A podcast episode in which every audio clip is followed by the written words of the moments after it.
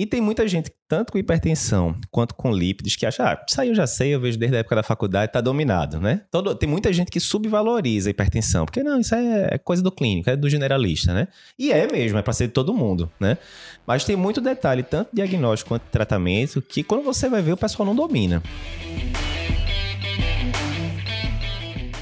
Seja muito bem-vindo, seja muito bem-vinda ao podcast Cardio Papers. Aqui a gente discute tudo sobre cardiologia. Eu sou Eduardo Lapa e hoje a gente vai discutir MAPA, MRPA e AMPA, o que todo médico precisa saber. Está aqui comigo o Dr. Aldo Feitosa, que é, é um dos autores da diretriz de hipertensão e futuro coordenador da diretriz que vai vir, né, Aldo? Fala só um pouquinho da diretriz que vai vir aí de MAPA e MRPA.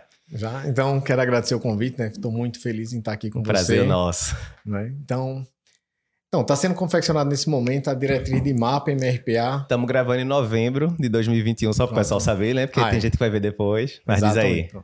Então, tá, tá sendo feita agora a diretriz de MAPA, Joia. MRPA. A gente vai falar também de AMPA, parâmetros centrais e medida do consultório. Então, Perfeito. na verdade, a diretriz vai mudar de nome.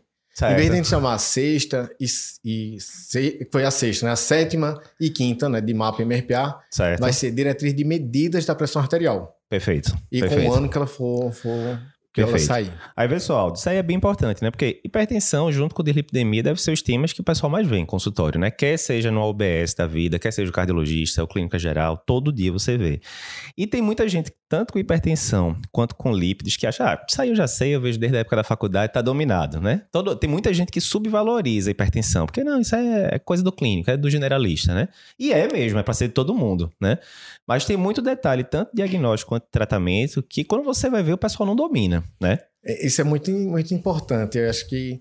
É tanto que lá no Procap, né? Eu sou o médico do Procap, e lá a gente não tinha ambulatório de hipertensão. Uhum. É tanto que depois de muita luta, a gente conseguiu colocar um ambulatório de hipertensão, aí voltou para hipertensão resistente, e o residente hoje roda com a gente na hipertensão. Show. Até pouco tempo, não se via de maneira assim direcionada para hipertensão. Uhum. E assim, o próprio departamento. E às que... vezes o próprio residente não quer passar, né? Mas é quando eu chego começa a ver os casos de hipertensão secundária, opa, o negócio é mais complexo do que eu pensava, né? Exato. Secundária e resistente. Isso. Que isso. é o que vai sobrar para o cardiologista. Isso. Né? O próprio departamento diz assim: olha, a, o cardiologista ele tem que ter assim, a, a base do conhecimento. Uhum. Mas quem vai tratar não vai ser o cardiologista. Oh, nem tem cardiologista para né? tratar todos pensar, os hipertensos, né? Que tem, tem né? 40 milhões, 50 milhões de hipertensos. Isso. São 30% das pessoas são hipertensas. Isso. Então imagine você ter o número de cardiologistas que são 28 mil cardiologistas para tra tratar uhum. um, um, terço da população brasileira. Não, não tem conta. como. Então, assim, a hipertensão tem que ser o clínico, o ginecologista, o médico da saúde da família. Perfeito. E chega um determinado momento que ele vai encaminhar para o cardiologista. Perfeito. Hoje, na, nesse podcast aqui, a gente vai focar muito nas medidas de pressão fora de consultório, né? A gente pode até fazer, já está convidado já para a gente fazer um depois de medida no consultório. Tudo que você tem que saber, aquelas pegadinhas que muita gente erra, né, na hora de medir a pressão. E aí, obviamente, se você está fazendo o diagnóstico, a mensuração errada, tudo a partir de então vai ser errado também, né? Mas esse é assunto para o próximo capítulo. Hoje a gente vai focar muito nas medidas de fora de consultório, né? Que são a MAPA, né, monitorização ambulatorial da pressão é, arterial, a medida residencial da pressão arterial, MRPA, e a automedida da pressão arterial, que entrou nessa diretriz nova de 2020, que a gente vai comentar. Mas antes da gente saber qualquer coisa, por que, que, é importante a gente medir a pressão fora do consultório? Qual é a diferença? É, é melhor fora do que dentro do consultório? Qual é o pulo do gato aí? Então, eu acho que eu não sei se a gente vai conseguir separar e não falar da medida do consultório. Certo. Porque para falar de fora vai ter que falar dentro do consultório. Certo. Não é? assim, a medida do consultório é muito frágil. Uma coisa que a gente combate muito é a medida isolada. Inclusive, a Perfeito. medida domiciliar, isolada, ela é muito frágil. Uhum. Eu digo assim: quando é que você mede a pressão arterial? Alguém. Hoje, a gente tá com vontade de hoje, vamos supor, se hoje for uma sexta-feira. Uhum. Ah, eu, hoje eu quero sair, tomar um vinho, né? Uhum. Vou comemorar. Certo. Alguém acorda com vontade de medir a pressão? Não, de jeito nenhum. Então a gente mede a pressão quando tá sentindo alguma coisa, quando dor tá com dor de cabeça, tá estressado. Isso. Né? Tá com uma coisa incomodando. Então só isso já faz a pressão subir. Perfeito. Então, medidas isoladas são muito frágeis, porque normalmente ela leva a pressão arterial. Perfeito. E o consultório é um ambiente muito estressante. Lógico. Né? Imagine, no SUS, eu acho que ainda mais. Uhum. Né? O paciente passa seis meses para conseguir marcar uma consulta, quando vai, né? Ele Isso. sabe que vai entrar, vai passar poucos minutos com o médico, tem que lembrar de tudo. Perfeito. Pode levar um, um esporro porque não, a pressão não tá Às boa. Às vezes o médico nunca viu tal, né? Tem né? Essa, esse medo do esporro, tudo, né? Tem. Enfim. Então, assim, é uma medida muito muito frágil por isso. Certo. E termina medicando demais. Medicando isso. quem não precisa, inclusive. Não, e se você for pensar, né? Uma variaçãozinha entre aspas, boba, saiu de 128 para 141. Né? Se você for ver, um aumentozinho de 13 milímetros de mercúrio acontece facilmente. Muito. Quando o paciente acabou de sentar ali no consultório, não deu nem dois minutos, já estão medindo. E aí ele saiu de ser saudável para ter uma doença a partir é. de então e ganhar, às vezes, uma medicação por 40 anos, 50 anos, né? Você não é hipertenso. Ainda não. Então, depois a gente pode fazer uma experiência que é medir a sua pressão Perfeito. durante o podcast, por exemplo. Perfeito. Eu tenho certeza que a minha vai estar alta. eu já é sou hipertenso, eu não era. Eu era avental branco, já sou hipertenso, uhum. uso, uso duas medicações. Uhum. Mas com certeza ela vai estar alta, que eu já fiz esse teste antes. Sim, sim. Talvez a sua também vai estar alta. Sim. Né? E, não, e aí o que acontece? O paciente dá aquela pressão alta, muitas vezes o médico não vai repetir a pressão, que é aquela a medida, né, como você falou, não fica aquela coisa é, como as diretrizes mandam. Só lembrando, as diretrizes mandam medir quantas vezes na mesma consulta a pressão, idealmente, né? Idealmente, três medidas. Certo. Desde que a segunda e a terceira, que é a média que a gente faz, uhum. seja no mínimo 10 milhões de diferença. Tá. Então essa seria a recomendação. E teria que esperar quanto entre uma medida e outra? Pelo menos um minuto, mas é. cinco minutos de repouso. Na prática, Antes. né? Quantas pessoas fazem isso, né? Fazer as três, medu as três medidas esperando um minuto. Então... E ainda mais se for com a técnica auscultatória. Isso. Aí é que eu digo que não faz mesmo. Exato. E aí o que acontece? A gente sabe que na maioria das consultas é isso. Medir uma vez, ah, deu 142 por 80. Ah, já deu alterado alguma vez? Não, eu tô 10 anos, ah, pronto. Não, então é hipertenso, vamos começar aqui o remédio e tal, e fica por isso, né? Então, beleza. É bem frágil a medida dentro do consultório. Ok. Principalmente se não seguir as regras da diretriz. Depois é. a gente faz o um podcast sobre isso. E qual é a vantagem da medida fora do consultório? Então, o, o diagnóstico mais fidedigno. Certo. Então, a gente tem um grande percentual que tem avental branco, que não é certo. é hipertenso. E... A gente tem muito estudante escutando aqui, certamente. Só lembra, pessoal, o conceito de hipertensão do avental branco ou do jaleco branco, enfim. Exato. Então, hipertensão aí. do avental branco é o paciente que tem a pressão alta no consultório uhum. e normal em casa, pela MAPA ou pela MRPA. Certo. Então, MAPA também, não disse o que era, né? Mapa, Fala. monitorização. Vamos chegar daqui a pouco, mas já dá ah, geral. Dá é que a gente está dizendo a sigla, né? Certo, então, perfeito, perfeito. Né? Então, mapa, monitorização ambulatorial da pressão arterial. Certo. Onde o paciente fica com equipamento durante 24 horas. Certo. Fica no braço o tempo todo, fazendo medidas intermitentes de acordo com a programação. Então, tá. durante 24 horas. Em MRPA, certo. o paciente leva um equipamento para casa da clínica uhum. e ele mede a pressão durante 5 dias. Certo. Pela manhã e à noite. Certo. Então, essa é a diferença de mapa e MRPA. Uhum. E a automedida da pressão arterial, que é o próprio aparelho do paciente, né? Desde que seja idealmente um aparelho validado pela, pela SBC, né? Pelas sociedades todas, né? É. Então, essas vão ser fora do consultório, né? Sim. Aí as vantagens, né? Primeiro tá fora do consultório, já Então, já aí tá fora ganhando, do consultório, né? então pronto. Aí avental branco, como eu estava dizendo então. O avental branco, uhum. é, a medida no consultório está alta. Certo. E em casa ela está normal. Pela mapa ou pela MRPA que a gente acabou Perfeito. de definir. Perfeito. Tá?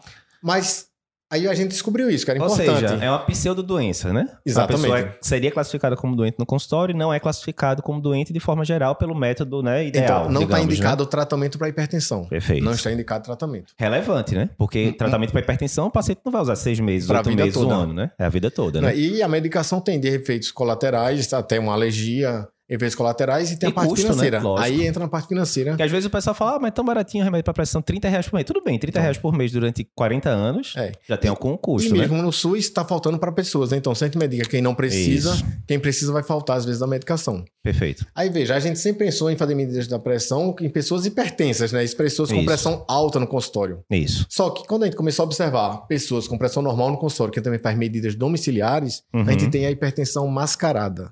Que é o inverso da que do é branco. E que existem. Certo. Muita gente não vê porque só pede mapa MRPA em quem tem pressão alta. Certo.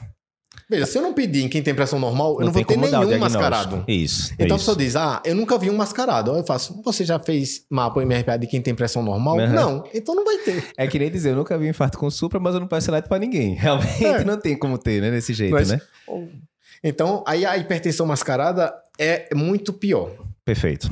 Por Perfeito. quê? Porque, vamos supor, hoje são duas características importantes. A primeira, o valor de normalidade é 140 por 90 no consultório uhum. e em casa, pela MAPA ou MRPA, 130 por 80. Perfeito. Então vamos ver, a maioria das pessoas tem avental branco. Uhum. Mas as pessoas que não têm avental branco, tá? Que é uma certo. parcela, vamos dizer, um terço da população, ela não tem avental branco, então acontece. O paciente que está no seu consultório com pressão uhum. de 135, 85, que uhum. é o uhum. famoso pré-hipertenso. Certo. Se ele não tiver avental branco, uhum. isso é mais comum, pessoas no seu consultório privado, uma pessoa uhum. que já lhe conhece há muito tempo, que faz visitas recorrentes. Certo. Porque a gente também sabe que o avental branco vai diminuindo sim, sim. à medida das visitas. Uhum. Então, essa pessoa que tem que é pré-hipertenso, uhum. quando eu faço a medida domiciliar, MAPA ou MRPA, certo. e ela mantiver acima de 130 por 80, ele é um hipertenso mascarado. Perfeito. E então, precisa esse... ser tratado, né? Esse exatamente. Precisa ser tratado, né? Então, esse paciente precisa de medicação, e Perfeito. não recebe. Aldo, e vê, o, a gente, eu me lembro que eu fiz um post em 2014, 2015, dizendo que na Inglaterra, no Reino Unido, eles já cobravam que para dar o diagnóstico de hipertensão você tinha que fazer mapa, né? Que aí já era uma coisa um pouco mais extrema, né? O sistema de saúde da gente, imagina, se a gente tivesse que dar então. diagnóstico de hipertensão usando o mapa. Mas na diretriz da SBC agora, ele não coloca como obrigatório, de forma alguma, mas ele coloca lá uma recomendação boa, né? Uma recomendação grau 1, nível de é, evidência C, ou seja, basicamente a opinião de especialista, né? Estudos menores, dizendo que sempre que possível, é bom você ratificar o diagnóstico de hipertensão dado no consultório com a medida fora de consultório. É isso mesmo? Então, isso que você comentou é muito importante. Veja, isso foi em 2011, uhum. né? A, a diretriz é, inglesa em 2011 colocou medidas no consultório acima de 140 por 90, uhum. desde que o paciente não tenha lesão de algum alvo. Certo, perfeito. E doença cardiovascular. Perfeito. Não é? Aí já tem HVE, etc. Aí já você era, já né? dá o diagnóstico já... com perfeito. a pressão do consultório. Perfeito. Mas vejam, o interessante é isso, que eles fizeram um estudo de custo-efetividade. Na verdade, uhum. não foi uma só a conduta, essa conduta na diretriz. Foi feito um estudo Perfeito. de custo-efetividade na Inglaterra uhum. e mostrou que era mais barato, mais custo-efetivo fazer mapa em todo mundo. Certo. Que é mais caro, inclusive, que o MRPA. O equipamento é, é bem caro. Certo. Né? Então, fazer mapa em todo mundo, que sai medicando todos. Uhum. Que tinha pressão elevada no consultório. Então, em 2011, quer dizer, já tem 10 anos isso. Certo. Lá na Inglaterra, o NHS, para dar medicação, ele faz ser obrigatório. A pressão está acima de 140 por 90. Uhum. E em casa, com a. Continua até hoje o, esse protocolo. Continua, tá. continua. Interessante. E em casa, pela mapa vigília, porque uhum. é o que uhum. garante mais, vamos supor, ele não pedir a mapa de 24 horas. Certo. A mapa vigília de 135 por 85, uhum. ou MRPA, se a mapa não fosse disponível. Uhum. Ele coloca preferencialmente a mapa, mas poderia ser MRPA. Certo também de 135 85 para dar medicação. Tá. Aí chama a atenção o quê? Que a gente só vê o avental branco. Uhum. E isso é interessante ao longo da, na, vamos dizer, na linha de tempo. Uhum. Porque em 2011 a Inglaterra disse isso. Certo. Quando foi depois, em 2017, acho que é 2017, uhum. a diretriz canadense começa a pegar o pré-hipertenso. Certo. Ele pega, na, no Canadá, também, né? ele pega o pré-hipertenso que seja diabético. Ele tá. não indica mapa para todo mundo, uhum. indica mapa para quem é pré, para o pré-hipertenso, uhum. assim, para assim, acima de 140 por 90 para todo mundo. Perfeito. Preferencialmente a mapa. Perfeito. Para dar o diagnóstico, não só a medida do consultório. Uhum. E os diabéticos, a medida também de mapa no pré-hipertenso. Por certo. quê? Porque o pré-hipertenso tem mais hipertensão mascarada uhum. e é um doente muito fator de risco, assim, de risco cardiovascular maior, que se eu não medicar ele sendo um mascarado, eu vou uhum. ter pior prognóstico, muito pior prognóstico. E aquela história, né? O pré-hipertenso, às vezes o cara tá 139 por 89. Mas um empurrãozinho ali ele é. entra, né? Então, assim, é melhor você ter uma medida mais acurada, é. realmente, né? Aí a, diretriz canadense coloca a pré-hipertensão, fazer mapa no pré-hipertenso no diabético. Perfeito. E depois, em 2018, a diretriz europeia, uhum. coloca para todo mundo já. Uhum. Então ele pega o pré-hipertenso e indica mapa MRPA certo. é, para afastar a hipertensão mascarada no pré-hipertenso, que e é o que, que, diz nossa diretriz também. Isso, que a diretriz brasileira de 2020 é isso, né? Pré-hipertenso, preferencialmente pedir, né? Se tiver disponível, lógico, ah, tô no OBS, não tem, eu vou me desesperar, aí, né, joga com o que tem, Aí o né? ideal, então, é medidas repetidas, né? Pedir para o paciente vir duas, três vezes no consultório para confirmar o diagnóstico. Perfeito. Então, ó, isso aqui é, para deixar o resumo da ópera, então, resumindo bem, de forma bem simples, quando pensar em pedir as medidas fora do consultório, seguindo a diretriz da SBC 2020? Então, pensando para diagnóstico. Perfeito. Porque depois a gente pode entrar em tratamento. Perfeito. Em diagnóstico, estágio 1, 50% do estágio 1 não é uhum. é hipertenso. Lembra só para o pessoal o que é o estágio 1, né? Na classificação, então, né? Na classificação de pressão arterial, a gente tem o normotenso, que seria abaixo de 140 por... Não, o pré-hipertenso abaixo de 140 por 90 uhum. até 130 por 85, pré-hipertenso. Certo. De 120 a 129, 80, 84, pressão uhum. normal. Certo. E a pressão ótima abaixo de 120 por 80. Perfeito. Aí ainda não é hipertenso. Uhum. A hipertensão começa a partir de 140 por 90. Certo. Então, o estágio 1, de 140 a 159 na sistólica. Certo. 90 a 99 na diastólica. Estágio, estágio 1. Beleza. Estágio 2, de 160 a 179. Uhum. E, 9, e 100 a 109. Certo. E estágio 3, a partir de 180 a 110. 110. Beleza. Pronto. Então, o estágio 1, 50% deles é avental branco. Interessante. Sabia que era isso tudo, não. É, 50%. Bastante. Bastante. 50%. Ou seja, 50% que você medicaria sem precisar. Sem necessidade. E aí, hipotensão sintomática, aquela desgraceira toda, né? Aí não vai ter adesão, né? Isso. Assim, para você ter uma boa adesão, tem que ter indicação correta, né? Uhum. Adequada. Então, e a gente sabe que esses caras que são avental branco têm uma chance bem maior de virarem hipertensos no futuro. Aí, ou seja, o cara vai tomar o remédio sem precisar, porque agora é avental branco, pode fazer uma hipotensão postural, uma lipotímia. Cria uma resistência. E aí, daqui a 3, 4 anos, quando ele precisa realmente da medicação, ele fala: tá doido, não vou fazer isso, não. Já passaram esse remédio para mim, não deu certo. Exatamente. Perfeito. Perfeito. Então, o estágio 1, a diretriz coloca estágio 1 e estágio 2 para fazer isso, isso. Mas vamos ser, quando a gente tem que otimizar, vamos dizer, estágio 1, 50%. Perfeito. Estágio 2 é uma quantidade menor. Uhum. Estágio 3. Mas se der, beleza. Se der, beleza. Também, né? exatamente. Mas estágio 1 seria importantíssimo. Certo. Principalmente se ele fosse histólico isolado ou diastólico isolado. Aí passa de 60%. Tá, legal. Tá? Legal. O cisto diastólico tem menos avental branco. Tá. Mas também tem. Certo. É, estágio 3, a princípio, a, por diretriz, vamos dizer assim. Uhum. Não precisa fazer mapa MRPA, você dá certo. o diagnóstico no consultório. Então, lembrando, emergência não é local para dar diagnóstico de hipertensão de doença hipertensiva. A não ser que seja uma emergência. Apitando, confusão, gente não é gritando, não? aquele negócio, né? Ambiente estressante pra caramba, né? né? Então, veja, a pressão não é o local para dar o diagnóstico, a não ser que seja uma emergência hipertensiva. Aí ele o diagnóstico. Então, no consultório, o paciente com aquela medida bem feita, como a gente vai comentar depois, né? aquela uhum. medida adequada de consultório. Certo. Se ele tem estágio, ele é estágio 3, a princípio você pode dar o diagnóstico de hipertensão. Tá, beleza. Sem nenhuma medida domiciliar. Então vamos pedir estágio 1, certamente, estágio 2, sempre que possível, e naquele pré-hipertenso, né? Ali, 135, 135 a 139, 85, 89, aquela coisa, né? Essas são as principais indicações. Isso para diagnóstico. Diagnóstico. Aí entra também o que no é que a gente pode pensar mais isso? Aí no diagnóstico ainda a gente tem o pré-hipertenso. Certo. Então, veja, o pré-hipertenso. 30% do pré-hipertenso é hipertenso. Certo. Tá? Então, assim, Bastante, assim, né? Bastante muito. também. Então, o paciente que está entre cento, de 130 a 139 de sistólica uhum. e 85 a 89 de diastólica, uhum. 30% deles não vai ter o avental branco característico, porque teria que baixar, né, ficar abaixo de 130 por 80. Uhum. Não vai ter isso e ele vai ser o hipertenso mascarado. Certo. Certo. Então, vejam, 30% vai ser. Então, o pré-hipertenso também deveria fazer medidas domiciliares. O pré-hipertenso para você ver se não é mascarada, o hipertenso estágio 1, principalmente para ver se não é hipertensão da vetal branco. Exatamente. Joia. Então, isso é o que diz a diretriz, nossa diretriz. Joia. E pressões abaixo de 130 por 85, acompanhamento ambulatorial anual. Tá, beleza. É, além, esse é o paciente que você está em dúvida diagnóstica, né? Mas também tem aqueles pacientes que você já começou, já deu diagnóstico, já está dando tratamento e você poderia considerar pedir mapa MRPA para esses pacientes em que situações especificamente? Já em tratamento. Em tratamento. Então, hoje a gente vamos ser assim, idealmente, a mapa ela é mais completa do que a MRPA. Tá, a gente vai, para quem não tá em dúvida o que é um, o que é outra, daqui a pouco a gente vai detalhar bem direitinho, mostrando os Exato. aparelhos, as coisas todas. Mas né? beleza, mapa então, é mais completo. Então, no diagnóstico, porque o diagnóstico é uma coisa para a vida toda. Você tem hipertensão Isso. noturna, Perfeito. Que a mapa avalia 24 horas. Isso. Então, para o diagnóstico, a mapa, vamos dizer assim, seria o ideal. Certo.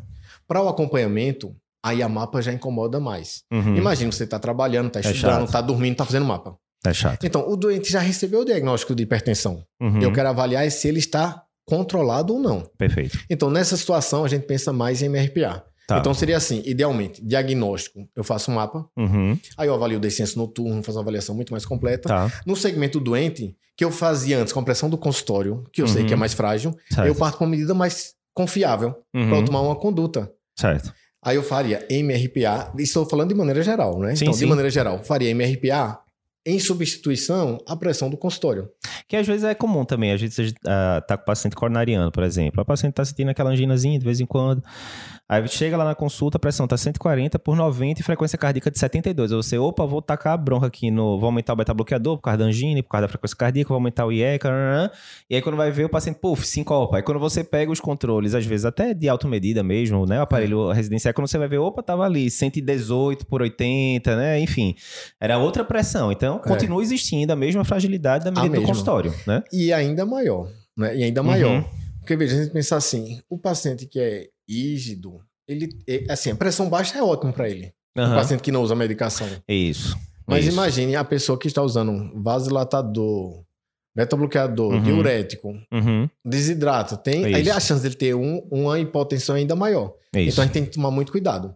Não é? E o paciente mais grave, coronariano, né? Que a própria diretriz diz para você evitar baixar abaixo de 120 por 70, né? A história Exatamente. da curva J, que é discutível, tá, mas que poderia diminuir pressão de perfusão coronariana, né? Exatamente. né? Enfim, às vezes a gente já vê, inclusive, eu lembro de alguns casos já que eu peguei paciente que piorava a angina porque você baixava demais a pressão, Exato. né? Que aí diminui a pressão também de perfusão. piora a função renal, né? Isso, isso. Quando você baixa demais, então tem que tomar cuidado. Perfeito, né? perfeito. Eu, eu digo que tratar hipertensão é como usar é, varfarina para FA. É uma é. faixa. É, exatamente, perfeito. é uma perfeito. faixa. É uma boa analogia. É, Aldo, vamos fazer o seguinte: agora a gente vai pegar alguns aparelhos aqui e a gente vai começar a mostrar agora cada um como é que funciona, né? Principalmente para quem tá. É, tem muito estudante, muito residente clínica vendo, e às vezes fica aí com essa sopa de letrinhas misturando uma coisa com a outra, né? Então, vamos mostrar os aparelhos. Então, Aldo, começando, vamos falar aqui primeiro da mapa, né? Monitorização ambulatorial da, da pressão arterial. Então, quem tiver é, escutando aqui pelo podcast, né? Vai ficar sem entender um pouquinho aqui, porque a gente está mostrando os aparelhos. Quem estiver vendo no YouTube vai conseguir ver com detalhe. Então, se você está escutando no podcast, vai pegando as informações. Se você quiser saber maiores detalhes, dá uma olhadinha no vídeo do YouTube depois. Mas mostra aí, Aldo, como é que funciona, onde é que o paciente coloca o aparelho, como é que funciona aí. Descreve o exame rapidamente. Pronto. Os equipamentos de mapa são todos muito semelhantes. Tá? Uhum. Todos vão ter um gravador que fica na cintura do paciente. Então a gente tem que pedir que o paciente leve, vá com a roupa com cinto. Perfeito. Para que a gente possa colocar o, o, equipamento. Esse equipamento fica na cintura do paciente, uhum. né? Tem um cabo. Similar que... ao aparelhozinho de Holter, né? Que a gente coloca. Exatamente. Depois a gente vai até mostrar que dá para fazer os dois juntos, né? juntos. né? É, a diferença é que o equipamento é maior. Certo. Os pacientes confundem mapa, talvez até hoje é mais popular do que o. Aham, uhum, é. Não sim, é? sim. Então, assim, quando eu, às vezes eu peço o Holter, faz, é aquele que vai ficar me acordando e não, o Holter não acorda ninguém.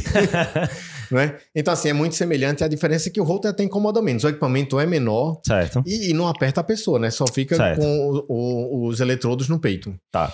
Né? Esse não. O aparelho é maior, porque lembrando que ele tem que insuflar a abraçadeira. Certo. Então, aqui tem, tem o jogo de pilhas, o, o motor para insuflar a abraçadeira. Então, uhum. é um equipamento que se fala que não vai conseguir diminuir muito mais do que isso. Tá bom. Né? Aqui só tem duas pilhazinhas. Não, mas tranquilo. Também, né? Nada do outro mundo. Dá pra, é, mas dá antigamente né, pesava mais de 5 quilos. Era um tijolo, né? É. Quase, né? Certo. É. E a braçadeira... Aí passa pelas costas, né? A gente passa pelas costas. Assim, ó, coloca aqui na cintura, passa pelas costas. Certo. E o interessante é que a gente lembra que a, a mangueira a gente coloca descendo pelo braço na braquial. Isso. Na mapa é exatamente o contrário. Como eu coloco passando a mangueira pelas costas, o cabo fica na parte de cima certo, do certo, braço. Certo. Isso aqui é interessante porque eu já tive profissionais de saúde que disseram que tava, tinha instalado errado e, e uhum. em casa montar. Certo. aí, aí, aí, dá erro. É o inverso, então. Dá erro. Né? Tem a posição de colocar aqui a artéria. Para quem não está vendo no podcast, normalmente a, a, mangueirazinha vai ficar mais perto da mão do paciente quando a gente está ferindo. Nesse Exatamente. caso vai ser o contrário, vai ficar mais é. perto do ombro do paciente, no caso, né? Exatamente. Então, Perfeito. a mangueira fica por cima. Joia. E, e tem a posição aqui da artéria, então chama a atenção. Inclusive, ó, tem aqui escrito Tranquilo. artéria e aqui a, a, mangueira. Tranquilo. Quando coloca no braço. Qual braço a gente escolhe para colocar? Tanto faz? Não. É, de preferência, a gente coloca no braço não dominante. Perfeito. Aí, da mesma forma, que é que a gente faz? A gente deve fazer a medida simultânea dos dois braços. Perfeito. E escolher o braço com a pressão mais alta se tiver 10 minutos de diferença entre os braços. Perfeito. Se não tiver, o braço não dominante. Certo. Se a pessoa é destra, coloca no braço esquerdo e assim por diante. Exato. Para incomodar menos. Joia. Algo que é muito importante é o seguinte: é o tamanho da braçadeira. Uhum. Né? A gente tem braçadeira do PP, que é para criança, até o extremo obeso extremo, com certo. 50 centímetros. Certo tá? Então, tem que escolher a braçadeira adequada, né? Então, reforçando que isso é fundamental para o diagnóstico adequado. Uhum. Em qualquer medida, da mapa, MRPA no consultório, a gente tem que usar sempre a braçadeira adequada para o braço. Tá. Braçadeiras pequenas podem superestimar a pressão, jogar para cima, braçadeiras grandes o contrário, é. né? Então ela vai sempre aumentar, né? Assim, vai aumentar. Uhum. Aí pode mudar o diagnóstico. Certo. Então a braçadeira pequena aumenta a pressão arterial da pessoa uhum. e a braçadeira grande diminui a pressão da pessoa. Perfeito. E pode chegar a 15 milímetros de, de elevação. Então, 15 milímetros numa pessoa que está ali pré-hipertensa vai ser hipertensa. Para o... isso, isso. Isso é interessante que eu noto isso por causa do obeso, né? O obeso paga muito esse preço. Isso. Porque a gente usa uma braçadeira mediana, né? De um adulto, isso. adulto médio. No obeso, aí diz, ah, o obeso ele tem muita, muita hipertensão. É. E aí, tem a... de fato, né? Mas ah, aí então, você... como tem de fato, mas usa esse, essa lógica. Isso, isso. E termina dando mais diagnóstico no, no obeso, que ele não era hipertenso no caso, porque uhum. ele era um pré-hipertenso, uma coisa assim, aí ele muda de. Dá o diagnóstico de hipertensão, muda de estágio. Perfeito. Né? E, o, e o tratamento vai mudar muito de acordo com o estágio. Mas lembrando, se ele é mais hipertenso, eu entro mais pesado na medicação. Duas medicações de cara é? já, né? Enfim. Então, assim, a gente tem que ter a pressão exata. Então, o uso da braçadeira é Perfeito. fundamental. Então, a mapa, que é uma característica favorável à mapa, a gente tem cinco braçadeiras. Uhum. Do PP até o GG, que vai até 50 centímetros. Tá. Ó, agora vê só. E a pessoa vai ficar quanto tempo com esse aparelho? Explica aí pro pessoal. Então, normalmente 24 horas. Tá. Então a pessoa fica 24 horas, dorme, faz suas atividades habituais, uhum. ele deve fazer no dia de trabalho, de estudo normal, tem que ser um dia habitual do que paciente. tem gente que quer botar no sábado e ficar parado é, de casa, ver Netflix o dia todo, né? É, é isso. Ou pedir atestado. Isso. Então, isso é importante. A gente não dá atestado para fazer mapa. Uhum. Não tem lógica assim, a pessoa está descansando para fazer mapa. Que você quer simular o dia a dia real da o pessoa. O dia habitual. Né? Exatamente. Não adianta, ela ficou o dia todo no sofá, mas normalmente ela não fica o dia todo no sofá, então não adianta de nada, né? É. Nesse sentido, né? Então é um dia habitual. Só que vejam, a gente tem que entender as características, porque assim, ah, é uma limitação. Como eu gosto muito do método, não digo que é limitação, meu é. conflito de interesse com o método, não é isso? não é assim. Eu sou um apaixonado pela mapa e pela uhum. MRPA. Então, assim, é uma característica. Veja, esse equipamento é oscilométrico. Uhum. Eu já fiz teste ergométrico. Uhum. Hoje eu não faço. Veja, meu sonho era colocar um aparelho desse para fazer a medida no ergométrico, não uhum. era não? Sim, sim. Só que veja, a técnica auscultatória com a pessoa em movimento, correndo, uhum. não vai funcionar a medida, é porque ela é oscilométrica.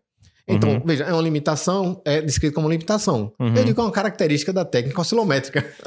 Mas é né? importante isso porque se a pessoa, a pessoa faz academia todo dia, ela vai poder fazer academia nesse dia do mapa, então, não? Não. Não dá, não, né? Não dá. Perfeito. Porque é isso, veja, como a técnica é oscilométrica, se eu tô correndo, tô fazendo uhum. contração muscular, o aparelho pode pensar que aquilo é um pulso, uhum e medir como uma pressão. Certo. Onde normalmente ele não mede. Certo. Vai dar artefato. Uhum. Mas ao dar artefato, imagina o seguinte: outra característica do, da, tec, da técnica, não, da metodologia da mapa. Uhum. Quando uma medida tem artefato que ela considera errada, uhum. ela repete três minutos depois.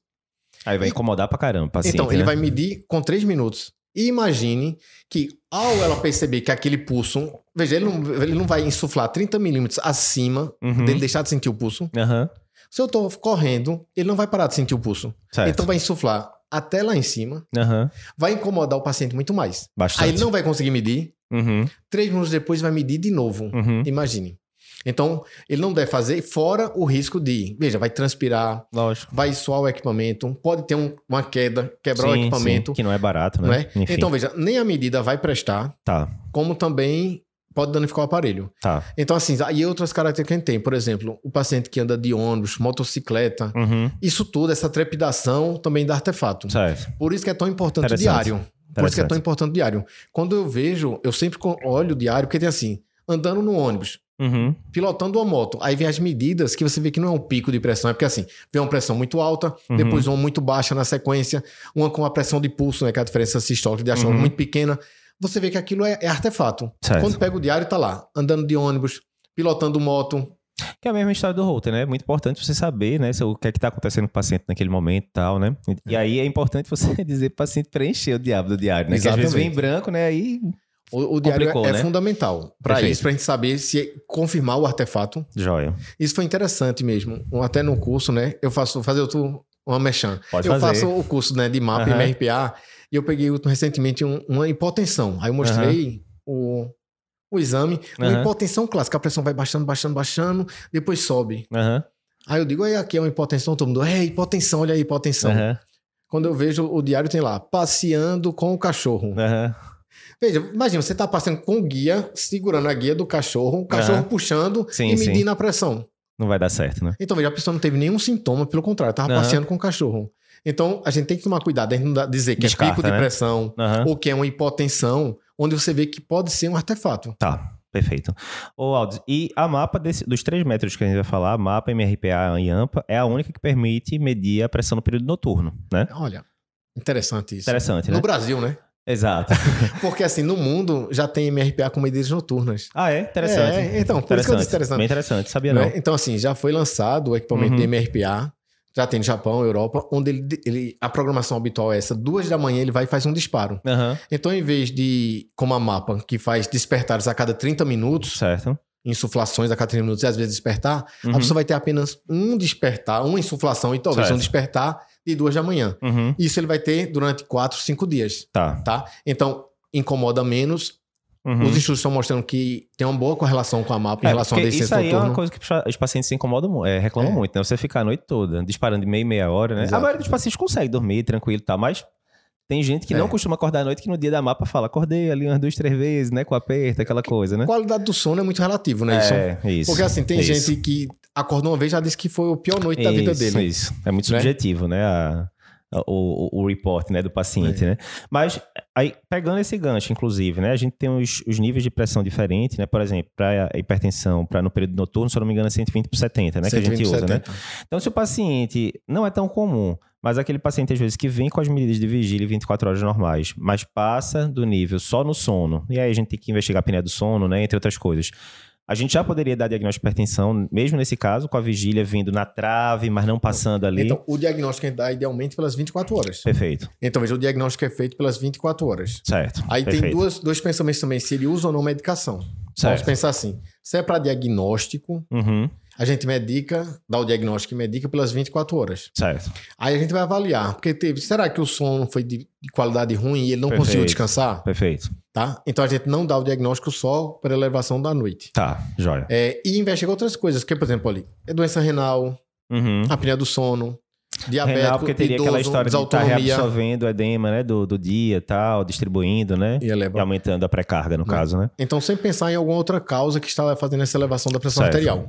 Certo. Né? E sempre também avaliar a qualidade do sono. Perfeito, perfeito. Agora, se o paciente usa medicação, uhum. aí a gente tem é, duas situações. Uma, que é o exame normal, com a pressão da noite elevada. Certo. Que o que é que a gente faz? Aí a gente vai dizer assim, peraí, se ele está usando a medicação, eu posso fazer pensando um pouco em cronoterapia, que é um tema Sim, muito polêmico. É isso. Muito polêmico, mas veja, eu tenho uma mapa mostrando que ele não está controlado durante é a noite. Que teve até aquele estudo do, apresentado no europeu, né? Ou publicado na, no jornal europeu, né? Foi. Então, que, que tem várias críticas a ele isso, e terminou. Inúmeras, né? inúmeras. Ele foi até, assim, ele foi. Né? Retratado? Foi retratado. Ah, não sabia não. A gente é. chegou... É, Remo tacou o pau nele na, quando fez análise lá na, no Cardio Papers, é, né? é, tanto que a diretriz não cita esse estudo. Interessante. Tá? Não, Interessante. Esse estudo não é mais citado por ninguém, esse estudo. Interessante. Então, assim, até em aula, em, a gente não comenta mais sobre esse estudo, que é como se ele não existisse, né? Quando ele é retratado... Pra não causar, é, pra não é. causar confusão, né? Então, mas, mas a cronoterapia existe independente desse estudo. Certo. Então, veja, a orientação talvez fosse aquela história, ah, vou medicar à noite, não de manhã. Uhum. Então, essa orientação não tem. Certo, perfeito. Perfeito. Mas veja, se eu tenho uma mapa mostrando que a pressão está super controlada durante o dia e à noite ela está elevada. Joia. Então, não, veja, eu posso fazer medicações à noite. Faz sentido. Eu posso. Faz então sentido. a gente, de maneira informal... Desde que não seja um diurético, né? No período Exatamente. que aí complica, né? O paciente então, vai ficar urinando dá muita preferência, noite. Exatamente. Deixa o diurético pela manhã e joga à noite as outras classes. E você vai avaliando e controla melhor. Perfeito. Mas também tem quem chama da hipertensão, que é o, o nono fenótipo, Uhum. Que é da hipertensão noturna, onde ele muda a média das 24 horas. Ou Certo. seja, nas 24 horas da mapa, Uhum. ele é, é anormal. Certo. Mas a pressão da vigília é normal. Uhum. A pressão da noite fez ele ficar hipertenso Certo. 24 Foi ela horas. que subiu a, a média, né? É, então isso, eu tenho indicação de, de, de tratar e de ajustar a medicação, porque aí é um nono fenótipo. Ele, ele é um hipertenso nas 24 horas, mas às Uhum. custas da hipertensão noturna. Beleza. Então, deixando bem claro, então, se dos três parâmetros que a, que a mapa dá, né, os principais, PA na vigília, 24 horas e noturna, dessas três, a mais acurada é a das 24 horas, né? Porque vai Sim. ser a, a média geral, como que é, o a, próprio é o nome que diz, dá o né? diagnóstico. É o que dá o diagnóstico. E é interessante algumas coisas que assim, a gente acho que é uma leitura tão dinâmica Uhum, que o paciente, muitas vezes a gente tem um paciente 125 por 82. uhum, As pessoas têm maneira de colocar normal. aham, né? E é interessante, isso eu digo porque como eu estou trabalhando muito com residente lá no, no, no Procap, uhum. o erro que eles têm no, no laudo é não ver a diastólica. Certo. Né? Então, vejam, é importante, tanto que hoje na minha prática eu tenho colocado o exame anormal, Aham. quando é sistólica ou cisto-diastólica. Mas quando é só a diastólica, eu Uhum. boto complemento anormal da pressão arterial diastólica. Aham. Que inclusive já ligaram para mim dizendo assim: o exame está normal, você botou anormal. Aham. Eu digo, não, veja, a partir de 80, Aham. aparentemente é normal, mas na mapa é anormal. Perfeito. Perfeito. Então a gente tem que dar ênfase às duas, a sistólica e a diastólica. E aquela história, né? O diagnóstico é e ou, né? Se tiver a sistólica alterada, diastólica normal, é alterada a sistólica, tá Exato. alterada. E, e vice-versa, né? Mas é uma coisa comum, é as pessoas até, de repente, em uma questão de prova né, do TEC, Aham. Colocar que você veja 125 por 82. Uhum. As pessoas olham esse valor. Perfeito. E acham que é normal. Perfeito, perfeito. Sabe? É impressionante, mas é, é o que acontece. Perfeito. Qualquer um dos dois. Do mesmo jeito que se você chegar no consultório, medida normal, e o paciente está com 132 por 94, o 94 vai fechar é, também, né? Desde que, que seja 90 ele já sabe né? que é hipertensão, o 80 ele não isso, aceita. Isso, perfeito. Porque perfeito. aquela história, o 12 por 8, né? Sim, sim. Porque assim a pessoa diz, ah, o 120 por 80 é normal. Então, uhum. o 80 não é mais normal. Certo, perfeito, perfeito. Né? Em casa, o 80 não é normal. Perfeito, perfeito. Acho que é uma boa, uma boa dica. Aldi, e na mapa ainda tem aquela questão do descenso noturno, que o pessoal fala. Explica o pessoal o que é o descenso noturno e por que ele é fisiológico.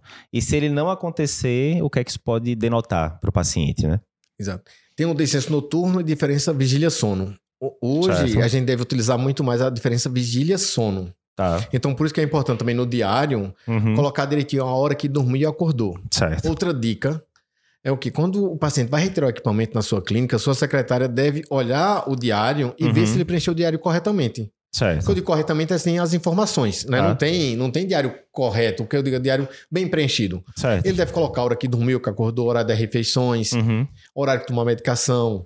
Então, veja... Se quando... o paciente não tiver preenchido, por exemplo, o horário de dormir, você pode então, perguntar assim, retrospectivamente, ó, oh, mais ou menos foi que horas aí Exatamente. E, e isso está na diretriz, que chama protocolo de retirada. Perfeito. Porque vejam, se eu fizer assim, Eduardo, quarta-feira da semana passada, você dormiu de que horas? É, vai lembrar, né? Não lembro. Agora, Mas no dia ontem... seguinte tem chance, né? Exatamente, porque foi um uhum. dia mais até traumático assim. Então, assim, ontem uhum. você dormiu de que horas? Acordou que horas? Então você Perfeito. complementa o diário. Perfeito. Então é fundamental anotar no diário a hora que dormiu e acordou uhum. e corrigir isso no programa. Também certo. não adianta perguntar e não tá no software. Tá. Então no software a gente vai lá e corrige. Uhum. Porque a princípio o equipamento vem programado da seguinte forma: de, de, a vigília é considerada de 7 da manhã às 23 horas. Certo. E de 23 às 7 é sono. Uhum. Tá? A diretriz diz que deve ter medidas de pelo menos duas medidas por Esse hora. Esse é o padrão, né? Porque, obviamente, se o paciente tiver dormido 9 horas da noite, vai contar a partir então, de 9 horas da noite, né? Não, Ou não? não? Não. Então, veja, a gente programa o aparelho. Certo.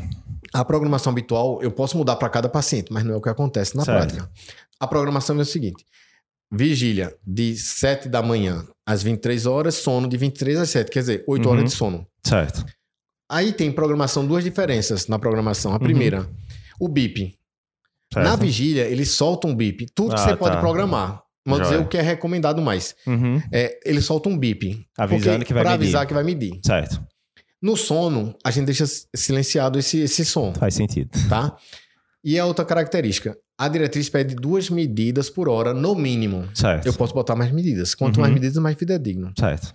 Então, na vigília, habitualmente as pessoas colocam 20 ou 15 minutos na vigília, já que tem certo. perda na vigília. Uhum. No sono, habitualmente tem menos perda porque a pessoa está dormindo. E não quer incomodar tanto, né? Não então quer incomodar deixa a cada tanto. 30 minutos, né? né? Então, assim, Joia. na vigília, habitualmente deixa de 20 a 30 minutos uhum. e, no noite, e à noite a cada 30. Joia. Tá?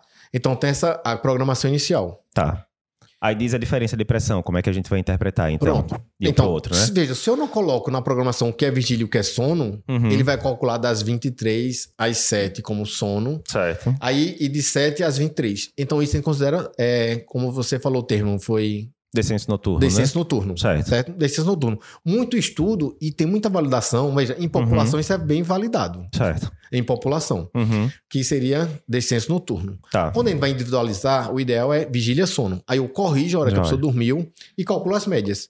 Então uhum. eu devo ter pelo menos 8 medidas no sono certo. e 16 na vigília. Uhum. A gente faz a média aritmética das todas as medidas da vigília e faz a média aritmética de todas as medidas do sono. Uhum. Quando digo a gente faz, quem faz é o software. Sim, sim. né? E a gente vê qual foi percentualmente essa queda. Certo. Então eu vejo, eu vejo a diferença da vigília com sono, uhum. divido pela pressão da vigília e vai vir a, a, o valor. Vai saber quantos por cento caiu, né? Quantos por cento caiu. Resumindo, Exatamente. Né? Então, e aí o, quando, o, esperado é quanto? Quando cai, o sinal é positivo. Tá certo? Tá certo? Então, o sinal é positivo quando cai. Uhum. Positivo não, não tem sinal. Vamos dizer assim, não tem sinal, certo, que certo. o positivo a gente não coloca. Uhum. Então, o normal é de 10 a 20%. Esse é o mais fisiológico. Perfeito. Tá? Que na literatura é como Dipper. Certo. Então o paciente Ou seja, Deeper... o cara tava com 140 na, na vigília, fez 120 na. Tem que ver, na, porque tem que. Não é, pode ser 28. 3, né? É. Exato. Pode, né? então, tá, vai... então tá bom. vai dar entre 10 e 20, né? É. Então, beleza, tá de boa. Caiu 20 milímetros, 20 de 140 vai dar entre 10 e 20%, né? Já que 10% seria 14. É. Vai dar, sei lá, 14%, alguma coisa assim. Então, fisiológico. isso seria fisiológico. Fisiológico. Beleza. E aí, digamos agora o paciente que não, não mudou nada. Então, tava mas 140. o Deeper, então, aí, aí tem o Deeper, que é, o Deeper é quando você tem mais de 10%. O fisiológico Joia. é de 10 a 20. Perfeito. E tem o acentuado. Perfeito. Que é acima de 20. Então, outra coisa também para a prova. Ou assim, seja, saiu de 140 para 100, por exemplo. Para 100. Aí foi demais também. Foi demais. Certo. Aí vejam, aí a gente tem o. o assim, o 10, só para também decorar. Veja, o fisiológico inclui o 10 e inclui o 20. Perfeito. Tá bom? Fisiológico inclui o 10% e inclui o 20%. Joia. Acima de 20%, ele é acentuado. Certo. Do ponto de vista de prognóstico.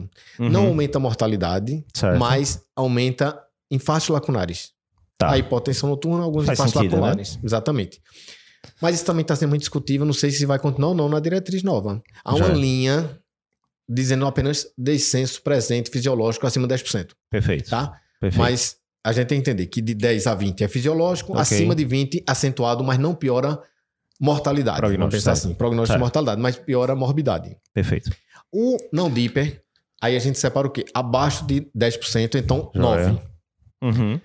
E a gente separa em dois. Tem de 9 a 1 é descenso atenuado. Uhum. De 0 ou negativo, quando vem o sinal negativo, que eu tô confusão, a pessoa vê o negativo e vê caso, menos, né? menos 12. Aí faz, ah, foi fisiológico. Não, o menos indica que a pressão subiu. Aumentou. Foi uma ascensão da pressão durante o sono. Por exemplo, por apneia do sono. Por né? apneia do sono, do tipo. desautonomia diabético, renal crônico. Certo. Não é? Então, esses pacientes, aí a gente diz o quê? Que ele é atenuado quando é de 1 a 9. Certo.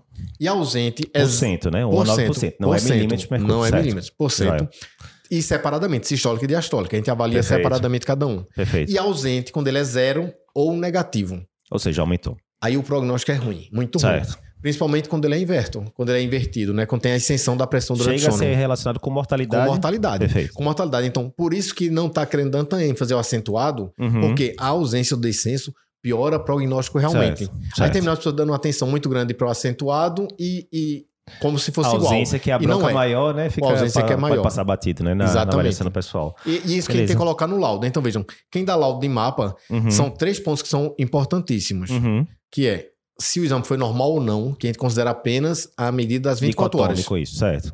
Certo? Apenas 24 horas, certo. Apenas 24 horas. Já Aí é. eu posso botar nos comentários completando, explicando. Ah, as custas disso, daquilo, no subperíodo. Uhum. Certo. O outro, a outra frase da conclusão é o descenso noturno, ou vi, a, diferença vigília-sono, qual é? Uhum. E a terceira é se usa ou não medicação. Joia. Né? Porque aí tem as questões dos fenótipos, né? Isso, veja, é isso. quando ele não usa medicação, ele tem quatro fenótipos, que seriam normotensão, uhum. pressão normal em todos os ambientes. Perfeito. Quem já falou, né? O avental branco, Alterada no consultório, normal na, né? fora do consultório. O mascarado e hipertenso sustentado. Certo, que está alterado em tudo, né? Que está alterado Dentro em tudo. e fora do consultório. Antes a gente não falava de fenótipos em que tomava medicação. Isso. Mas hoje já se fala. Tá. E está na diretriz. Então, uhum. veja, quando ele usa medicação, a gente não pode dizer mais que ele é normotenso. Tá. Então, o que era normotenso passa a ser hipertenso controlado. Joia. Veja, ou ele é controlado em todos os ambientes, ou ele é não controlado. Perfeito. Tá? Perfeito. Então, eu acrescento os outros fenótipos o nome não controlado. Uhum. Então, hipertensão sustentado não controlado, quando ele toma medicação e tem pressão alta em todos os ambientes. Uhum. Hipertensão do avental branco não controlada, porque ele tem a pressão alta no consultório normal em casa. E uhum. hipertensão mascarado não controlado, normal no consultório e alta em casa. Certo. Então, são esses oito fenótipos. Perfeito. E o nono, o hipertenso noturno. Perfeito, perfeito. Beleza, Aldo. Então agora a gente viu os detalhes de mapa, né, bem direitinho. Vamos agora para MRPA, que é a medida residencial de pressão arterial. Mais uma vez, quem está no podcast não vai estar tá vendo a imagem, mas pode checar pelo YouTube depois, a gente vai tentar explicando. Então a gente está aqui com dois aparelhos em cima da mesa, né? Aí, assim, Aldo, fala a principal ou as duas, três principais diferenças da mapa, que o paciente vai ficar ali 24 horas com o aparelho, né? Tem que deixar ali no cinto a a, o consolezinho, né, para ir medindo, vai ficar medindo durante o sono e tal. A MRPA, como é que é o esquema? Ele vai ficar quantos dias? Vai medir no sono, não vai? Ele tem que ficar carregando alguma coisa no corpo ao longo do dia? Como é que é o esquema? A, a MRPA tem a grande característica da praticidade uhum. e do conforto para o paciente. Imagine, você vai estar trabalhando, dirigindo, se for médico, lá, operando, uhum. com, insuflando, apertando o braço. Complicado, né? tá? Dormindo. Uhum. Então, a MRPA, ela é muito confortável. Tá. A gente faz aí o protocolo. Eu vou entrar um pouco no protocolo até para entender a diferença. Perfeito. Como a gente tinha comentado, a mapa, são 24 horas com o aparelho grudado no braço da pessoa. Uhum. Né? A mangueira pelo pescoço, o aparelho na cintura. É um intensivão, né? Matou ali, 24 horas acabou. Né? É muito útil isso também. Por exemplo, sim, veja, sim. às vezes vou fazer um parecer cardiológico, uma, o paciente vai fazer uma viagem, eu tenho que definir um diagnóstico, Perfeito. eu resolvo em 24 horas. É rápido. Né? Eu instalo hoje no consultório, digo amanhã, nesse mesmo horário, venha que eu tiro e já dou seu laudo. Perfeito. Tá? MRPA não, vai demorar uma semana no mínimo. Certo. Então, mas qual a vantagem? O conforto. Uhum. Então a gente acorda com a orientação acorda, vai no banheiro, faz um pequeno toalete, esvazia a bexiga tá.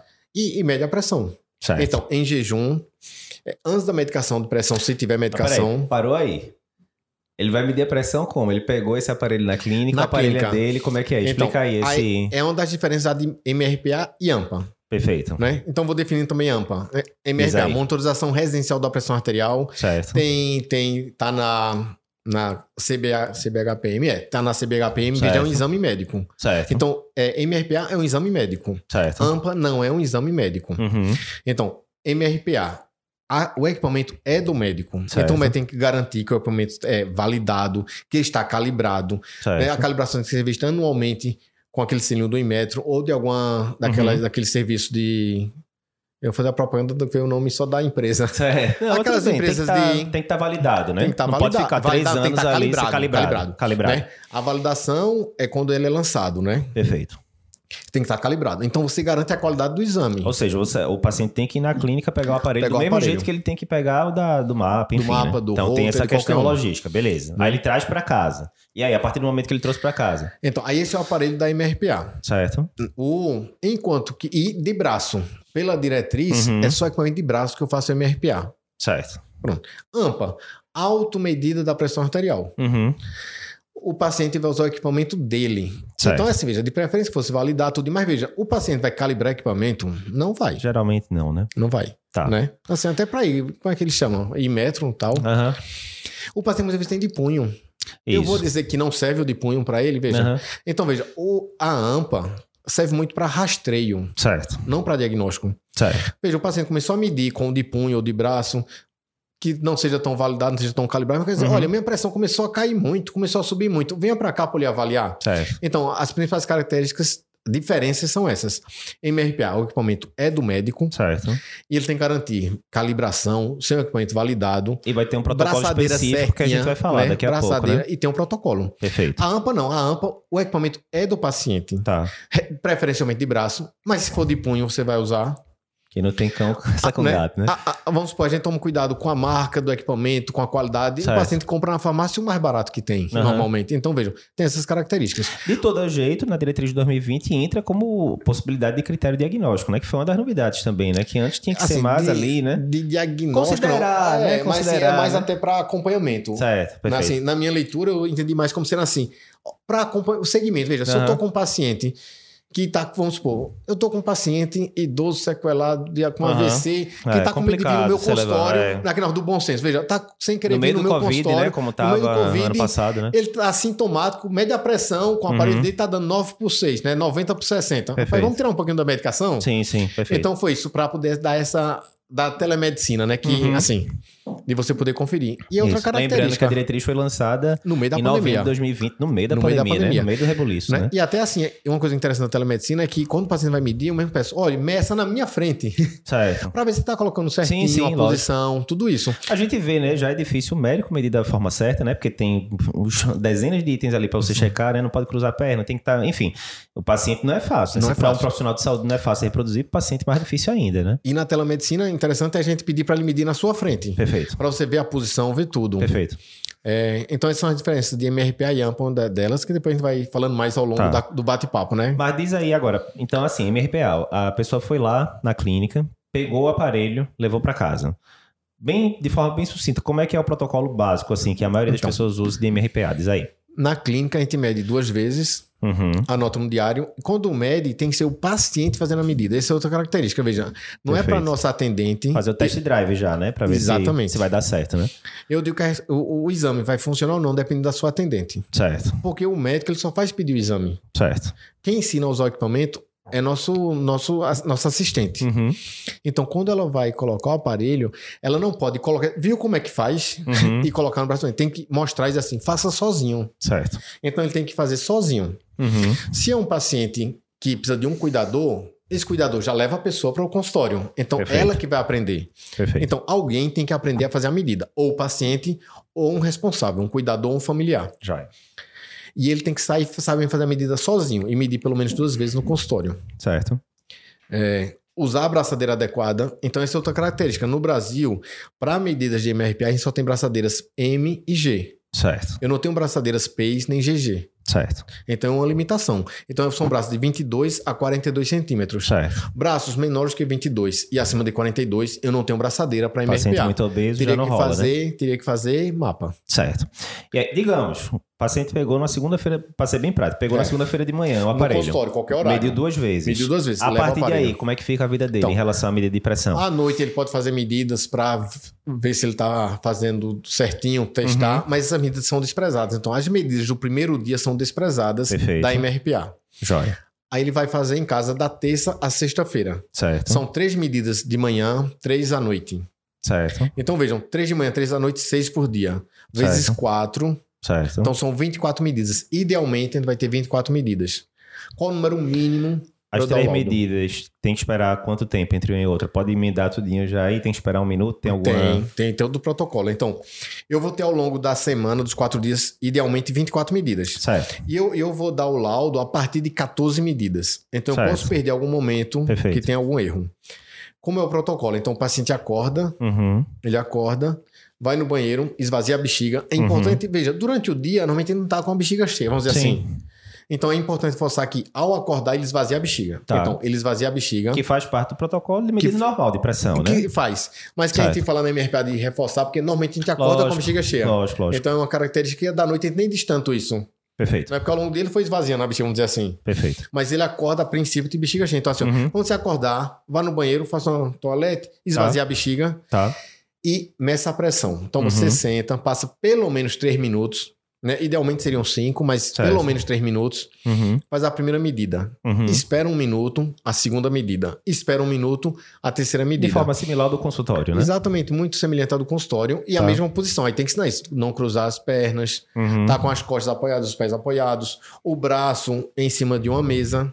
Lembrando, só para quem não tá vendo, né? O aparelho é automático, então ele só vai ter que apertar o botão e pronto, né? Ele não tem, vai ter que aprender a mexer em estetoscópio, nada, nada disso, disso, obviamente, né? É bem simples. E essa é uma característica, inclusive, da medida é, digital. Né? Uhum. Né? Veja, medida com estetoscópio só o profissional de saúde pode fazer. Isso, isso. Até porque né? pra você medir de você mesmo, né? Mesmo profissional de saúde já é complicado, é. né? Então, aí tem que não, ser porque assim, tem essa briga mesmo, da saúde e da saúde da família. Certo. O agente comunitário de saúde, ele não pode levar estetoscópio e medir a pressão de ninguém. O agente comunitário de saúde. Ah, sim, interessante. É, esse é uma grande polêmica. Então, certo. assim, o, o, o, agente comunitário de saúde não pode medir a pressão arterial em aparelhos com estetoscópio, aneroide. Enquanto que esse, como o leigo pode medir. Não tem problema. Não tem problema. Tá. E isso é uma coisa interessante que, imagine se o, o agente comunitário de saúde levasse um equipamento desse como rastreio uhum. nas casas das famílias. Verdade.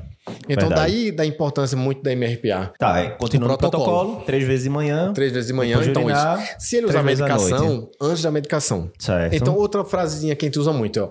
A medicação não é para baixar a pressão. Uhum. A medicação é para manter a pressão normal. Certo.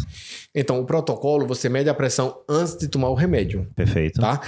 Então, essa é outra característica da MRPA. Então, ele acorda, esvazia a bexiga, senta, três minutos em repouso, pelo menos, mede a pressão uma vez, intervalo de um minuto, mais uhum. uma vez, três medidas. Sem ter tomado medicação e sem ter tomado café da manhã. Certo. Ele pega o equipamento e deixa em casa. Vida normal, Vida normal. vai trabalhar, tá lá, certo. Pronto. Chegou em casa à noite, idealmente ele faz a medida antes do jantar. Certo. Então ele faz a medida antes do jantar, uhum. todo o protocolo da medida da pressão arterial, uhum. e antes do jantar, e se tiver medicação para a pressão, antes da medicação da pressão. Já se ele esqueceu e jantou, tem que esperar duas horas. Uhum. Então, se ele jantou na rua ou em casa, tem que esperar duas horas para poder fazer o conjunto de três medidas. Uhum. Com isso, ele vai fazer medidas durante quatro dias. Certo. E eu avalio a pressão. Eu disse, lembra, primeiro dia ela é excluído. Ele é excluído da MRPA. Certo. Mas é a pressão da clínica, que eu uso para avaliar a reação de alarme. Uhum. Tá certo? É, até para comparar aquela história, né? Se é avental é. branco, se não é, né? Porque aí vai, vai considerar a, a medida do, do da frente do profissional de saúde, né? Exatamente. Caso, né? Então, veja, eu excluo a da clínica da MRPA. Então, quando eu falo medidas de MRPA, uhum. não tá o primeiro dia. Certo. Mas quando eu falo reação de alarme, aí tá a da clínica, a média da clínica em comparação uhum. com a média da MRPA. Tá. E aí diz uma coisa, Aldes, ele vai calcular, é média, mediana, é o que que ele calcula da, das, das 24 é, aferições, essa digamos, é outra né? diferença da MRPA para AMPA pela diretriz. Certo. Vejam, como a MRPA a gente tem idealmente 24 medidas, a gente faz média. Uhum. Média. Certo. Média aritmética. Uhum. Na AMPA, como eu tinha comentado no Ou início... seja, tem 24 medidas, soma tudo, divide por 24, pronto. Média acabou. aritmética, exatamente. Na AMPA, uma briga que a gente tem, como eu já tinha comentado, é a medida isolada. Combater Uhum. a medida isolada. Então, eu não posso estar hoje com enxaqueca, dor de cabeça, passando mal e faço as medidas da AMPA e digo que aquela é minha AMPA. Certo. Então, a, a diretriz recomenda um tipo assim, que é complicado falar de protocolo, mas um, entre aspas, um protocolo mínimo. Que é fazer pelo menos dois dias de medidas. Certo. Para não fazer sempre no mesmo horário. E espaçadamente. De manhã, de tarde, à noite. Pelo menos dois dias, três dias. Certo. E hoje a recomendação é tipo sete medidas, Tá. tá? E utilizar a mediana. Por quê? Certo. Com a mediana, eu excluo artefatos, eu excluo uma medida mal feita muito baixa, Certo. eu excluo aquele pico de pressão por causa de um estresse Uhum. e utilizar a mediana. Tá. Lembrando também, quem está assistindo a gente, então, mediana é o quê? Vamos supor, eu tenho sete medidas. Eu tiro as três mais baixas, Uhum. eu tiro as três mais altas e pego a mediana. Essa é a mediana, Joia. tá certo? Então, o protocolo E aí de já AMPA... tem gente perguntando, né? Eu não sei calcular essa mediana, Então. sinceramente. Aí como é que faz? Tem algum aplicativo, alguma Tem. coisa a pra gente pode calcular botar isso? no Excel, né? Naquela função, escolhe as sete medidas e pede a Certo. mediana, ou baixar um aplicativo no celular. Tá. Né? Eu tenho um aplicativo AMPA, Certo. né? AMPA. Certo. Nela, o paciente faz o cadastro, coloca as medidas. É ele mesmo que vai fazer, É, o né? Nem o médico, é o faz. próprio Não. paciente. Né? E é isso, porque na AMPA o paciente faz sozinho, Certo. ou com o cuidador ele sozinho. Tá. Então ele vai lá, cadastra, anota as medidas, Uhum. ao conjunto que tem sete medidas em três dias, Uhum. ele automaticamente gera uma AMPA. Certo. Nesse aplicativo, se a pessoa coloca três medidas e nunca chega a sete, ele vai estar as medidas isoladas. Certo. Mas reforçando que a medida isolada tem muito pouco valor. Tá. Então, se a pessoa vai fazer alguma coisa, deve fazer com um conjunto, idealmente, pelo menos umas sete medidas, para não ajustar demais. Tá. Porque, veja, eu tenho muito problema com isso, Uhum. né? De paciente que fica tendo picos de pressão, elevações, Sim. vai para urgência e quer ficar aumentando a medicação. Aham. Aí ele vai para outro médico, vai Comum na urgência, toma, quando volta para mim passando mal. Eu faço um mapa, a pressão tá lá embaixo. Aí é tanto que eu tenho que fazer a mapa para mostrar a ele que não precisa de tanto remédio. Comum demais. Comum demais. Certo? O Aldes, aí, beleza, paciente fez a MRPA, trouxe pra gente e o valor foi 132 por 82. E aí, é normal ou não? Qual é o ponto de corte que a gente usa na MRPA? Lembrando que no, na mapa, né, a gente vai pegar principalmente das 24 horas, mas tem também vigília, noturno. MRPA é basicamente uma medida, né? Qual é esse ponto de corte? Então, isso é, é, é bem interessante, né? Porque assim, o pessoal dizia, ah, MRPA é a mapa da vigília. Não é isso? é. Que de fato, né, o paciente tem que estar acordado, né, pra, pra medir, então, né? e colocava o mesmo valor de medida da pressão. Certo. Mas vejam, como, como a gente comentou na- no podcast de mapa, o paciente está operando, trabalhando, se estressando, está medindo a pressão. Aham. A MRPA, como é o protocolo da MRPA? Fica em repouso Sim, e meça a pressão. é verdade. Então, é outra forma de medir a pressão verdade. arterial. Então, não dá para comparar. Uhum. E, a- e as diretrizes colocavam sempre né, que 140 por 90 se equivale a 135 por 85. Uhum. Aí a, a- E aí ficava mundo- ruim porque cada um era um ponto de corte diferente, né? Não, As todos- 24 horas era 130 por 80 na mapa, a MRPA era um intermediário, do consultório era 140 por 90, Então, né? a MRPA era o, valor, era o valor da vigília da mapa. Isso. Era o valor da vigília da mapa. E a gente, todo mundo considerava isso como uma verdade absoluta. Aham. Aí a diretriz americana, em 2017, colocou uma tabela de correlação da pressão arterial. Isso, eu lembro. Não é isso? Aham. Quando colocou, colocou que 130 por 80, que é o diagnóstico de hipertensão nos Estados Unidos, Uhum.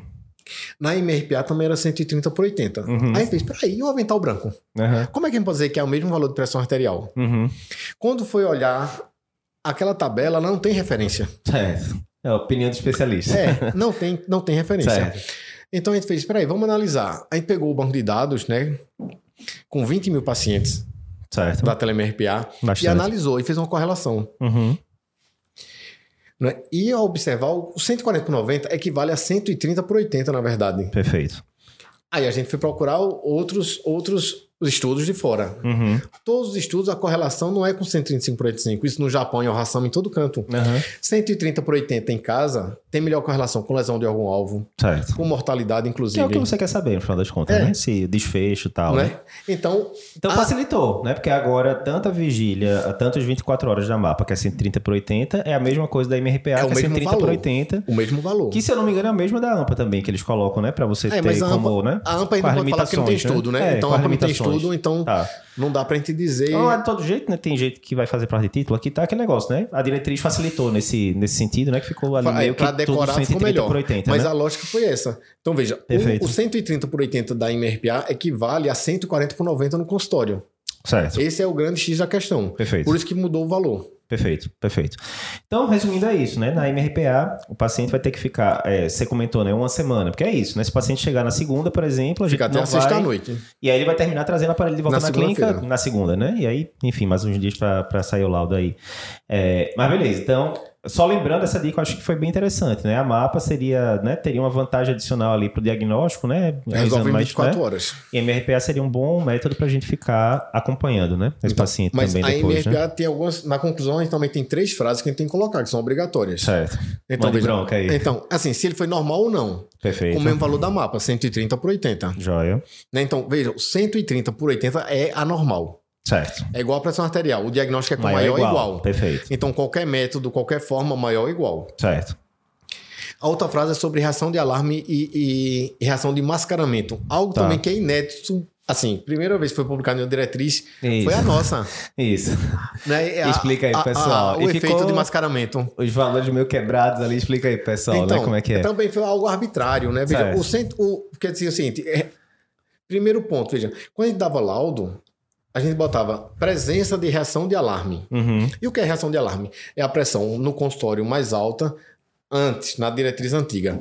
A partir de 20 na sistólica ou 10 na diastólica, reação de Uhum. alarme. A pressão da clínica, que é a média de duas medidas, Uhum. e da MRPA, que é a média das 24 medidas idealmente. Certo. Se essa diferença fosse 20 na sistólica ou mais, Uhum. ou 10 na diastólica ou mais, seria reação de alarme, Certo. tá? Aí a gente começa a dar laudo, quem trabalha com MRPA, o paciente que sobe a pressão em casa do mascarado. Uhum. Aí ele é mascarado e eu dizia, "Hum, não observado reação de alarme. Uhum. Mas não é não observado reação de alarme. Na verdade, ele tem reação de mascaramento. Uhum. Ou Nenhum- seja, a pressão era o contrário, né? Do, do normal. A pressão estava mais alta na medida residencial, que era para estar mais baixa, né? E, Aquela e história. isso que foi interessante também. Aí foi analisado e o que se observou.